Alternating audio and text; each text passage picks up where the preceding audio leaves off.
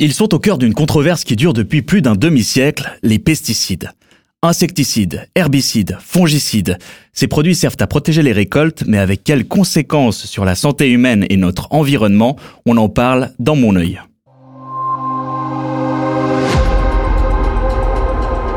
Mon œil, le podcast engagé de Public Eye. Je m'appelle Damien Vega et aujourd'hui on s'intéresse aux pesticides. Ça fait plus de 50 ans que des scientifiques alertent sur les dangers de ces produits, et pourtant les profits continuent toujours à fleurir du côté des géants de l'agrochimie. Quelles sont les stratégies de Bayer, Syngenta et compagnie pour toujours continuer à vendre leurs produits les plus toxiques et comment mieux réguler? J'en parle avec Laurent Gabriel. Bonjour. Bonjour. Laurent, tu es spécialiste agriculture et alimentation chez Public Eye. Et on commence par briser la glace de façon très directe avec les propos du patron de Syngenta lui-même, Eric Fierwald. En tant qu'industrie et en tant que chaîne de valeur agroalimentaire, nous devons travailler ensemble pour offrir aux consommateurs des aliments sains, sûrs, abordables dans le monde entier, mais toujours en prenant soin de notre planète. Alors je le cite, offrir aux consommateurs partout dans le monde des aliments sains, sûrs, abordables tout en prenant soin de notre planète. C'est comme ça que le patron de Syngenta décrit la mission de son entreprise. Alors, mission accomplie? Bah, c'est une grosse opération de com, mais c'est surtout un énorme mensonge. On parle euh, d'une entreprise qui vend du poison, qui vend, qui fait 80% de son chiffre d'affaires avec des pesticides, qui empoisonnent la terre, qui empoisonnent les agriculteurs, qui empoisonnent nos aliments, qui empoisonnent euh, l'eau potable. Mais malheureusement, c'est un coup de com qui, qui marche. C'est-à-dire que cette entreprise, elle a réussi à se positionner comme un leader du développement durable et de la mhm. sécurité alimentaire. Alors, si je te comprends bien, les produits de Syngenta sont pas sûrs pour la santé humaine. Bah, actuellement, l'impact des pesticides sur la santé, il est devenu euh, évident. C'est à peu près 380 millions euh, d'agriculteurs qui sont empoisonnés chaque année euh, par les pesticides à travers le monde. Mhm. les maladies chroniques, cancer, Parkinson, etc. Et Syngenta a sa part de responsabilité. Ils font 40% de leur chiffre d'affaires avec des produits qui sont reconnus comme étant hautement dangereux pour la santé humaine ou l'environnement. deux exemples, le paraquat, un pesticide hautement toxique pour les agriculteurs qui l'utilisent, euh, donc qui peuvent subir des intoxications aiguës extrêmement graves, ou alors encore euh, l'atrazine, un autre pesticide vendu par Syngenta qui est extrêmement dangereux, celui-là en cas d'exposition chronique, c'est-à-dire sur le long terme. Les agriculteurs qui l'utilisent peuvent ensuite attraper des cancers ou bien subir des problèmes de leur système hormonal. C'est le cas aussi pour les gens qui sont exposés à de l'atrazine dans leur eau potable, par exemple, ou dans les aliments. Alors ça, c'est l'atrazine. Euh, tu as, évoqué le cas du paraquat, dans lequel on va rentrer en détail aussi. On pourrait évoquer le glyphosate, qui a été très médiatisé aussi. Ça a tous mhm. des liens avec la santé humaine. Euh, Est-ce qu'il y a aussi des impacts sur l'environnement ou la biodiversité qu'on peut euh, qu'on peut constater? Oui, c'est un des gros enjeux actuels. Hein. L'effondrement euh, des insectes et des insectes pollinisateurs. Euh, on a perdu environ 80% euh, des insectes durant les 30 dernières années. Et euh, l'un des gros facteurs, c'est les pesticides. C'est maintenant mhm. établi. Et parmi les pesticides, bah, c'est la catégorie des insecticides et spécifiquement les néonicotinoïdes, qui sont une famille d'insecticides qui sont extrêmement dangereux pour les insectes pollinisateurs et les abeilles. Et Syngenta est l'un des principaux vendeurs de néonicotinoïdes à travers le monde. Alors si ces substances sont si dangereuses pour la santé humaine et pour l'environnement, pourquoi elles sont juste pas tout simplement interdites? Bah, Ces substances, elles sont interdites chez nous, maintenant en Suisse et dans l'Union européenne, mais elles continuent d'être largement utilisées euh, à travers le monde euh, et surtout dans les pays où les réglementations sont plus faibles. Parmi les pesticides extrêmement dangereux vendus par Syngenta, tu as évoqué avant le cas du paraquat. Euh, je te propose de regarder le témoignage des parents d'une adolescente décédée à l'hôpital après avoir ingéré ce produit au Sri Lanka suite à une dispute avec son frère. Elle a trouvé la bouteille de gramoxone et l'a versée dans sa bouche.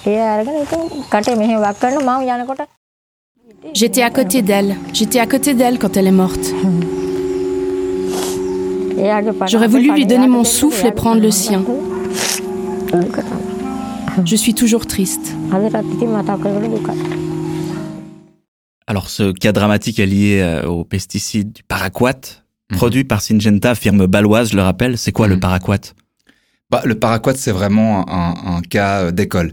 Euh, on a une entreprise là qui se présente comme innovante, euh, leader de l'innovation au niveau mondial. Le paraquat, c'est un pesticide que Syngenta et ses prédécesseurs ont introduit sur le marché en 1962. Mhm. Donc ça fait 60 ans que ce produit est sur le marché. C'est un herbicide hyper toxique, un, un des pesticides les plus toxiques du marché. Euh, pour euh, te donner un exemple, euh, il suffit de boire une, une cuillère à thé de mhm. paraquat et c'est la mort garantie dans des souffrances atroces dans les deux, trois prochains jours. voilà, c'est un, un, herbicide qui est, qui est, énormément utilisé encore à travers le monde, mais qu'on a interdit en Suisse en 1987 et puis qui est interdit dans l'Union européenne depuis le début des années 2000. Et ce cas-là qu'on vient de voir, c'est un cas isolé ou il y a des effets plus systémiques? Il y a eu, euh, depuis l'introduction du paraquat dans les fins des années 60, des milliers de morts à travers le monde, partout où ce, où ce produit a été utilisé. Euh, dans ce cas-là, il s'agit euh, voilà d'un problème extrêmement grave qui est lié au fait que dans les pays en développement, les pesticides sont stockés dans les maisons des mhm. agriculteurs mhm. et puis ils sont extrêmement accessibles par les enfants. et les gens de la famille. Et puis voilà, dans le cas, dans le cas précis, on a un drame ou euh, une dispute familiale, et puis euh, un moment de crise, et puis euh, l'enfant qui s'empare d'une bouteille, qui traîne dans la cuisine, qui boit et puis qui meurt. Ça, c'est pas du tout un cas isolé. Il y a eu des milliers de morts par, dans le monde, y compris chez nous, hein, y compris en Angleterre et en Europe, au moment où le paraquat était autorisé. On avait ce problème-là également. Alors tu dis on était parce qu'elle n'est, ce, ce, produit n'est plus sur le marché européen. Il a été sorti du marché européen au début des années 2000 en Suisse dès 1987, justement à cause de ces problèmes d'empoisonnement, notamment mhm. des empoisonnements accidentels d'enfants. Mhm. Donc c'était un problème qu'on avait chez nous aussi. Après, le paraquat, c'est pas uniquement un problème d'empoisonnement par accident, comme on a vu euh, au Sri Lanka, c'est aussi un problème pour les agriculteurs. Mhm. Hein, les agriculteurs qui utilisent ce produit. De façon chronique, tu dis? Voilà, exactement. Alors les deux. Hein. Il y a l'exposition chronique sur le long terme des agriculteurs qui peut provoquer euh, la maladie de Parkinson. Ça, c'est maintenant établi. Puis d'ailleurs, aux États-Unis, la Syngenta, ils font face à une plainte de plusieurs centaines d'agriculteurs américains. Mhm. Voilà, un cas similaire à ce qu'on voit avec le glyphosate. Ça va marcher, ça, tu penses bah Là, c'est, ça va être jugé euh, en novembre cette année. Euh, et puis euh, là, on a vraiment des preuves solides, y compris des documents internes de l'entreprise qui montrent que voilà, Syngenta savait, connaissait parfaitement la toxicité du paraquat et le lien avec la maladie de Parkinson, mais a tout fait pour cacher euh, euh, cet élément-là. Et puis, on a des centaines d'agriculteurs aux États-Unis, hein, donc qui utilisent ce produit avec toutes les protections euh, nécessaires, mais qui sont tombés malades et qui maintenant portent plainte. Euh, ça, c'est un élément. L'autre élément, c'est la toxicité aiguë. C'est-à-dire, qu'est-ce qui se passe en cas d'inhalation d'une grande quantité? C'est la cuillère. Euh, la cuillère, ça c'est l'ingestion, mais on a aussi la toxicité aiguë pour les agriculteurs qui spraient ce produit, qui appliquent ah, ce produit dans les champs. Ça, c'est principalement un problème dans les pays en développement où les agriculteurs n'ont pas les équipements de protection nécessaires et donc appliquent ce produit dans les champs euh, absolument sans aucune protection et inhalent une grande quantité du produit. Et puis ça, ça peut aussi avoir des conséquences dramatiques. Tu parlais de documents internes à Syngenta avant. Mhm. Il y a une grande enquête que Public Eye a publiée en 2021 qui s'appelle les Paraquat Papers. Est-ce que tu arrives à nous dire un peu qu'est-ce que cette enquête a révélé? Bon alors cette enquête, elle a justement mis le doigt euh, sur euh, ce dont je viens de vous parler, c'est-à-dire que l'entreprise connaît la toxicité de son produit, mais fait tout pour euh, pour euh, cacher euh, ces éléments des gouvernements mhm. au point de manipuler la science. Et là, dans le cas précis, on a pu obtenir ces documents à travers d'ailleurs la plainte aux États-Unis hein, contre Syngenta de la part des agriculteurs américains. Dans le cadre de ce procès, il y a eu des centaines de documents internes qui ont été divulgués, auxquels on a pu avoir accès et qui montrent, qui retracent en fait l'histoire du paraquat euh, depuis 1962 euh, qu'il a été introduit sur le marché et on voit que effectivement dès le début, dès l'introduction du paraquat, il y a des centaines voire des milliers de morts à mhm. travers le monde. Euh, euh, principalement par accident, par ingestion accidentelle ou même suicide volontaire. Et puis, euh, ils ont tout de suite fait face à la menace au Royaume-Uni, en Europe, hein, d'une interdiction du paraquat. C'était vraiment une menace extrêmement sérieuse, y compris aux États-Unis. Et ils ont été forcés par le gouvernement de prendre des mesures. Et la mesure que, que Syngenta a prise, c'était d'ajouter un agent vomitif. Mhm. Euh, à son produit pour qu'en cas d'ingestion, bah, les personnes euh, vomissent immédiatement le produit parce qu'il n'y a pas d'antidote. Mhm. Mais pas en dose suffisante. Et pas en dose suffisante. Papers que vous avez publiés. C'est ce que montrent les documents, qu'ils ont manipulé la science pour éviter de mettre des quantités trop importantes du produit pour des raisons purement économiques. Mhm. Et ce que montrent également euh, ces documents, c'est qu'en fait, ils avaient des formulations plus sûres aussi, hein, des formulations qui auraient permis de réduire nettement euh, euh, les morts par intoxication, mais qui sont, ils ont refusé de les mettre sur le marché à nouveau pour des questions de coût et de profit. Alors on le voit dans le cas du paraquat, il y a beaucoup de mm. tentatives de manipulation de la science, de mensonges, de parfois d'intimidation claire et nette de voix critiques. Est-ce que c'est des pratiques qui sont courantes de façon plus large dans l'industrie des pesticides? Ah, c'est une pratique complètement courante. Ils ont beaucoup appris de, de la stratégie de l'industrie du tabac, Mhm. créer des écrans de fumée, créer du doute, gagner Ouais. du temps, euh, nier la toxicité de leurs produits. Syngenta en particulier, on a beaucoup d'autres exemples. hein. Un, un exemple, c'est l'atrazine dont je te parlais tout à l'heure. Euh, sur l'atrazine, il y avait beaucoup de suspicions que ce soit effectivement un perturbateur endocrinien.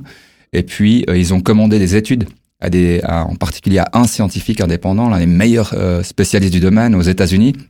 Et puis, quand les études réalisées par ce scientifique ont montré effectivement un problème Mhm. hein, euh, lié à l'effet de l'atrazine, eh ben ils les ont ils ont interdit à ce scientifique de publier ses travaux et puis ensuite ils ont euh, caché ses études dans les tiroirs et euh, menacé ce scientifique même lorsqu'il intervenait dans les conférences publiques. Donc c'est un scientifique qui travaillait pour l'entreprise. C'est un scientifique indépendant qui avait été engagé pour réaliser des études voilà de, dans, dans son laboratoire pour pour l'objectif de Syngenta c'était de montrer l'innocuité de ce produit. Mais Mhm. le scientifique a justement pu montrer à travers ses études que ce produit était extrêmement dangereux. Mhm. Réaction de Syngenta, étouffer l'affaire, euh, mettre euh, ses études dans les tiroirs et surtout menacer ce scientifique, le discréditer avec une campagne de désinformation assez agressive euh, pour l'empêcher de, de, de, de parler euh, de, de, de ses résultats et puis discréditer ses travaux. Un autre exemple, c'est les néonicotinoïdes tueurs d'abeilles dont je te Mhm. parlais également tout à l'heure Qui font pas mal l'actualité en plus en ce qui font moment. pas mal d'actualité. Là, de nouveau, c'est établi, c'est l'un des principaux facteurs de l'effondrement des abeilles. C'est pour ça qu'on les a interdits chez nous. Mais là, la stratégie de Syngenta, c'est euh, développer des recherches sur les autres facteurs qui menacent les abeilles pour montrer qu'en Parce fait, qu'il y en a d'autres, mais y en on a les met plus en valeur pour, euh, Exactement. pour diminuer. Les le- néonicotinoïdes, c'est clair, c'est l'un des facteurs. Il y en a d'autres, mais eux, du coup, leur stratégie, c'est mettre la- le doigt uniquement sur euh, les autres facteurs et discréditer tous les travaux euh, qui mettent le doigt sur les néo- néonicotinoïdes. Ok, donc à nouveau de la fabrique du doute comme le faisait euh, l'industrie du tabac en son époque. Dans le même ton, ça fait pas mal d'années que les ONG, et pas seulement Public Eye, hein, dénoncent les liens entre l'industrie et le monde scientifique. Et à ce sujet, on a une vidéo de toi qui fait un peu le, le spectacle au Festival du film de droit humain à Genève en 2018. Did I get that right? Are there no financial links to companies like Syngenta, Monsanto, or BASF or Bayer? Uh, no, I have no conflicts. I'm happy if anybody from Syngenta is here, please send us a check. It, it won't change anything about what we write, but I will happily, we're a nonprofit. We will, we will accept money from anybody except tobacco companies because we have been against smoking for 40 years. But that is the only instance where uh, we would say we simply will not cash a check. I, I'm happy to take a check from any corporation, a politician, lawyers, and anybody who wants to send one. There is an um, a American publication, Mother Jones, that uh, revealed um, secret documents. Um, It's that one. You know that document, right? Uh, sure. This is your internal financial update from 2013. Right. And then when I open it and I look at where you get your money from, you get uh, nearly half a million from Chevron, Coca-Cola, Bristol, Bayer, Procter, Syngenta, McDonald's. Um, then you have Alors, pour la faire courte, tu confrontes ce scientifique qui s'appelle Hank Campbell, qui est président de la American Council of Science. Euh, tu le confrontes à ses liens d'intérêt avec l'industrie. Euh, il dit que bon, il faut bien trouver des sous quelque part dans le fond. C'est quoi le problème pour toi? Bah, Dans le cas précis, euh, Syngenta avait été invité au débat, euh, mais ils ont refusé de venir. Hein, et puis ils ont préféré euh, euh, envoyer en fait un scientifique, euh, soi-disant indépendant, euh, mais qui en fait euh, est dont tous les travaux sont payés par l'industrie, notamment l'industrie des pesticides. Et ça, c'est vraiment une stratégie qu'on retrouve euh, voilà dans toute la branche, euh, c'est-à-dire payer, financer des recherches euh, pour qu'elles soient ensuite publiées comme des enquêtes ou des ou des opinions ou des recherches indépendantes de scientifiques indépendants, alors qu'en réalité, c'est des travaux qui sont commandés euh, par l'industrie pour refléter euh, ses points de vue et ses intérêts. Et ça, c'est un problème euh, extrêmement important parce que c'est l'une des principales raisons pour laquelle euh, finalement euh, les pesticides euh, sont toujours sur le marché. Les pesticides hyper dangereux sont toujours sur le marché. C'est entretenir le doute, euh, mais le faire par des voies reconnues, euh, Mhm. soi-disant expertes ou indépendantes. Des ONG, Parce que des forcément, voilà, c'est beaucoup mieux reçu que si ça vient euh, de Syngenta euh, lui-même, de l'entreprise elle-même. Euh, quand tu bosses pour Public Eye, je sais qu'il y a une bonne partie de ton travail qui est dédiée à la cartographie, excuse-moi, des exportations depuis la Suisse euh, Mhm. ou l'Union européenne, souvent de produits qui sont interdits sur le sol helvétique ou Mhm. européen. Ça aussi, c'est un problème? C'est un des gros problèmes sur lesquels on met le doigt. Nous, euh, en Europe et en Suisse, on a une des législations sur les pesticides les plus avancées au monde, avec tous ses défauts hein, et tous ces problèmes qui mhm. restent. Mais voilà, en comparaison mondiale, on est un des pays les plus sûrs, disons. Mhm. Le problème, c'est qu'on interdit des pesticides chez nous parce qu'ils sont trop dangereux, mais on continue à autoriser euh, les entreprises à les produire sur le sol européen pour les exporter euh, vers des pays où les réglementations sont plus faibles, souvent voilà, des pays en développement. Les grosses firmes de l'agrochimie sont souvent d'ailleurs européennes, hein, mhm. BASF, euh, Syngenta, etc. Est-ce qu'il ne faut pas laisser les pays concernés eux-mêmes choisir des pesticides qu'ils importent ou non? Bon, nous, on n'est pas là pour dire euh, aux pays en développement ce qu'ils doivent autoriser euh, sur leur territoire ou ce qu'ils doivent utiliser dans leur agriculture. Mhm. Nous, on pointe du doigt la responsabilité des pays européens. Parce mhm. que en tant que pays européen ou en tant qu'entreprise en Europe, on a aussi des responsabilités et des obligations hein, liées euh, aux droits humains notamment. Et l'une de ces obligations, c'est de s'assurer d'en pas envoyer euh, ailleurs ce qu'on trouve trop dangereux pour être utilisé chez nous. Ça paraît faire sens. L'un des arguments qui est souvent brandi par les firmes de pesticides, c'est souvent que les besoins phytosanitaires ne seraient pas les mêmes euh, en Europe que sur d'autres continents. C'est mhm. vrai ça? En partie, oui, mais euh, dans le cas précis, on est dans une situation où ces pesticides, ils étaient utilisés en Europe. Mhm. Ils ont été utilisés dans l'agriculture européenne. ils ont été sortis du marché parce qu'ils étaient considérés euh, comme trop dangereux. Donc non, dans ce cas-là. Tous les pesticides qu'on a évoqués jusque-là. Le paraquat, l'atrazine, les néonicotinoïdes et bien d'autres qui sont exportés depuis l'Europe, ils étaient utilisés chez nous. Mhm. Donc euh, dans ce cas-là, non, l'argument euh, de l'industrie ne tient pas. Et ce que montre l'expérience européenne, c'est qu'il y a des alternatives. En fait, mhm. on peut faire sans ces pesticides dangereux. Est-ce que ton travail au sein de Public Eye commence à porter ses fruits, par exemple au niveau de l'interdiction des exportations? Alors on a effectivement mis le doigt euh, là-dessus depuis plusieurs années, et puis ça commence à bouger. au niveau européen, la Commission européenne s'est engagée à interdire cette pratique en 2023, donc on attend euh, cette année une proposition euh, législative. Et puis au niveau euh, des États membres aussi, ça bouge. La France mhm. a dicté une interdiction d'exporter les, pesticides interdits il y a quelques années. Mhm. On vient d'ailleurs sortir une nouvelle enquête pour montrer les failles de cette législation. Et suite à cette enquête, c'était une super bonne nouvelle. le ministre français a dit qu'il allait encore renforcer la législation. L'Allemagne est sur le point de faire une proposition dans ce sens, la Belgique aussi. Donc je pense que effectivement la pratique elle est vraiment inacceptable aux yeux euh, euh, de la population européenne. Et puis les politiques sont sous pression pour y mettre fin. Donc ça bouge et on peut avoir de l'espoir. Il y a une autre thématique qui, je pense, va intéresser nos auditeurs et auditrices, c'est celle euh, des pesticides qui reviennent chez mmh. nous sous la forme de résidus dans les denrées alimentaires qu'on importe, par exemple du Brésil ou d'Inde, etc. C'est un danger pour la santé des consommateurs et des consommatrices? C'est surtout un danger pour euh, les agriculteurs sur place qui mhm. produisent et puis pour l'environnement sur place hein, dans les pays euh, euh, qui produisent. C'est effectivement l'autre face de, de, du problème. C'est-à-dire que ces pesticides, on les interdit chez nous, on continue à les exporter ailleurs, mais en fait, dans ces pays, au Brésil, en Argentine, ils continuent à être largement utilisés, ces produits, et puis bien souvent pour produire des aliments qu'on finit par consommer. Mhm. Donc effectivement, c'est un peu le gag, c'est-à-dire qu'on se retrouve avec des pesticides interdits dans les aliments. Mhm. Est-ce que c'est dangereux pour les consommateurs européens? C'est difficile à dire parce que les niveaux sont souvent assez bas. Après, c'est vrai que c'est relativement inquiétant d'avoir quand même des substances euh, hyper toxiques euh, dans les aliments. Euh, mais je dirais que le principal danger, il est effectivement pour les gens sur place. En fait, ces agriculteurs qui utilisent ces produits bien souvent sans aucune protection et pour l'environnement.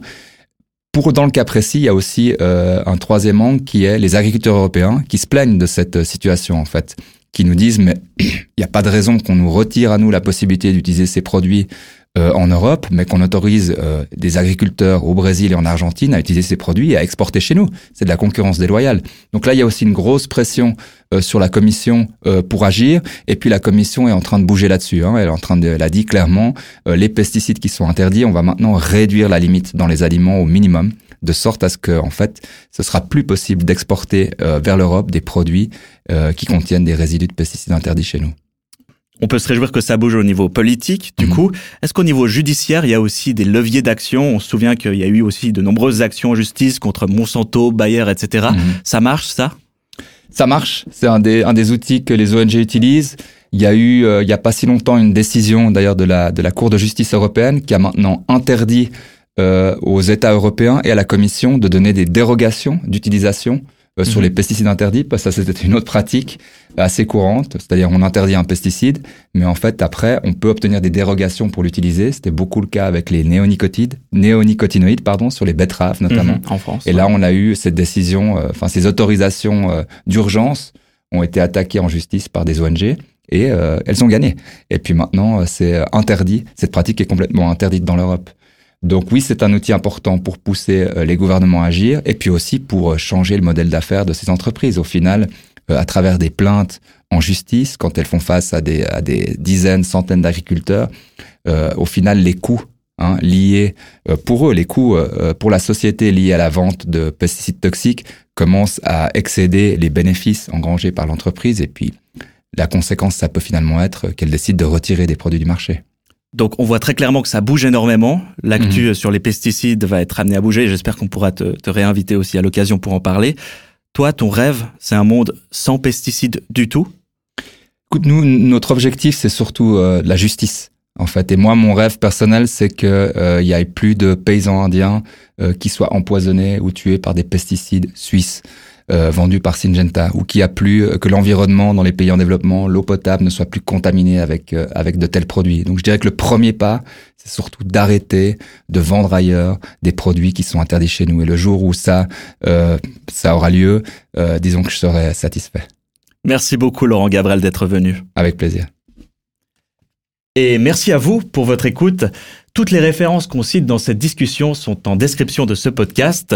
Si vous voulez nous donner un petit coup de pouce, vous pouvez mettre des étoiles sur la plateforme audio de votre choix ou un petit like sur YouTube. Ça nous aide pour le référencement. C'était Mon œil, le podcast engagé de Public Eye qui regarde là où les multinationales voudraient qu'on détourne le regard. À bientôt.